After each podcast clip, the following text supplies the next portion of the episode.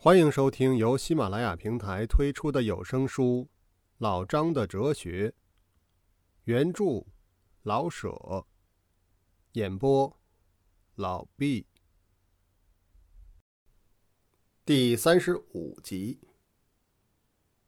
李靖把眼睛哭得红红的，脸上消瘦了许多。死是万难下决心的。虽然不断的想到那条路上去，希望是处于万难之境还不能产尽的，万一有些转机呢？绝望与希望把一朵鲜花似的心揉碎了，只有簌簌的泪欲洗净心中的郁闷而不得。更难过的，他在姑母面前还要显出笑容。而姑母点头咂嘴的说：“好孩子，人生大事是该如此的。”赵姑母为了防范王德，告诉李应叫王德搬出去。王德明白赵姑母的用心，李靖也明白，于是两个青年一语未交的分别了。王德和蓝小山商议。可否暂时搬进报馆里？小山慨然应允，把自己的职务匀给王德不少。王德把东西收拾收拾，谢了赵姑母，然后雇了一辆骡车出门。李应只对王德说了一声再见。李靖甚至没出来和他说半句话，而他们姐弟的泪落了多少，是不可计算的。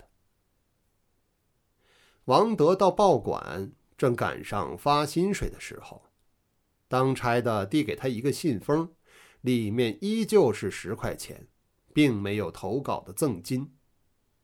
要是在平日，王德一毫也不计较。今天一肚子牢骚无处发泄，于是不能自止的去找主笔。投稿没有报酬吗？王德气昂昂的问。什么时候投过稿啊？主笔问他。蓝小山知道我投稿不止一次。小孩子，十块钱就不少了，不愿意干，走。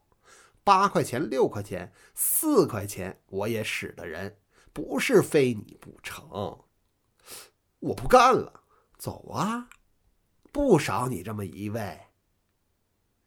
铺长对徒弟，县长对人民，部长对僚属，本来都应当像父亲对儿子，中国式的父亲对中国式的儿子。王德不明白这个，可怜。王德定了一定神儿，还没有打开的行李又搬出去，雇了两辆人力车到打磨厂找了一个小客寓暂住。李应呢？他看着王德的车走没有了影儿，还在门外立着。他与王德相处已经十多年了，他不能离开王德，他还要忍住眼泪去安慰他姐姐。眼泪是多么的难忍住啊！他进到了北屋，赵姑母心里像去了一块病似的，正和颜悦色地劝解李靖。李靖现在已经一个泪珠都没有了，呆呆地坐着。李应也无话可说，又走出去。往哪儿走呢？每天出入的终点儿都要告诉王德的。今天，找找王德去吧。他失魂丧魄地走到王德的报馆，一看见报馆的门。心里就痛快多了，因为那个门里有他的最好的朋友。他进了报馆的大门，立在号房外，问了一声：“王德在里边没有？”“才搬出去，辞工不干了。”号房内的人这样回答。“搬到哪儿去了？”“不晓得。”“为为什么辞工啊？”“不知道。”他。往东城还是西城去了？没有回答。李应的心凉了。他知道王德的性子，知道他与李靖的关系，知道很多很多。然而，没有方法把已成不治的局面转换过来。他自己呢？没有本事挣钱救出叔父，没有决心去杀老张，没有朋友给他出一些主意，不用说出力了。赵四。勇而无谋，李应自信的心比信赵四深。龙凤自救不暇，哪能再把一位知心的女友拉到陷坑去呢？人们当危患临头的时候，往往反想到极不要紧或玄妙的地方去。要跳河自尽的，对着水不但哭也笑。而且有时向水问：“宇宙是什么？生命是什么？”自然，他问什么也得不到自救的方法。可是他还是疯了似的，非问不可。于是，那自问自答的结果更坚定了他要死的心。李应在报馆外直立了一顿饭的功夫，才想起放开步往别处走。一步一个血印儿，一步一个念头，什么念头也有，除了自救。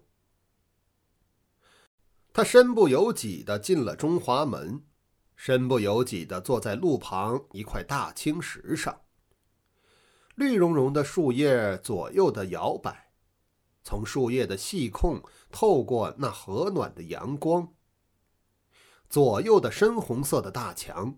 在日光下射出紫的光线，和绿荫结成一片藕荷色的阴影，好像一张美术家的作品。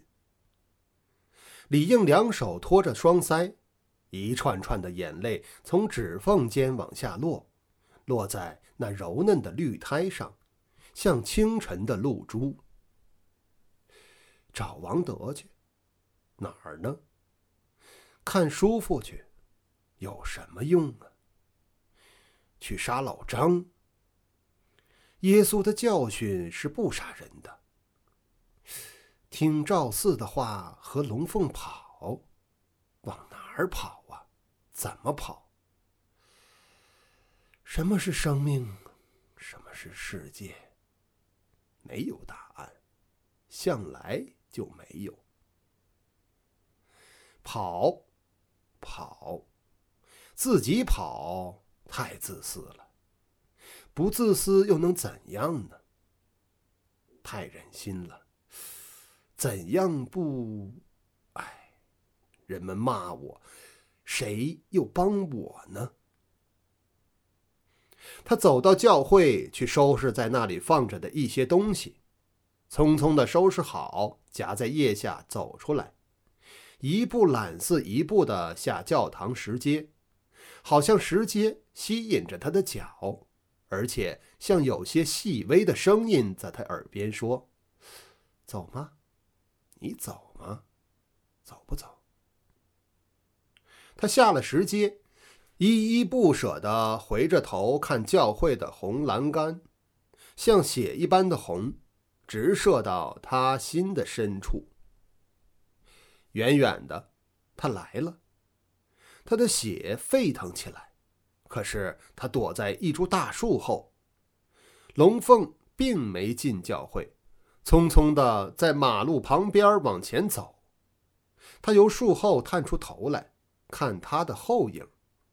他的黑裙，他的灰色袍，依旧是一团蒲美裹着他，一点一点往前移动。一步。一步的离远了他，五尺、四尺、三尺，他渐渐的变成一团灰色的影儿，泯灭在四维的空气中，好像一团飞动的纸灰。他要上哪儿去？他是不是想看我？不能管了，我只能自私，只能懦弱。上帝。知道我。以上便是第三十五集的内容，感谢您的收听。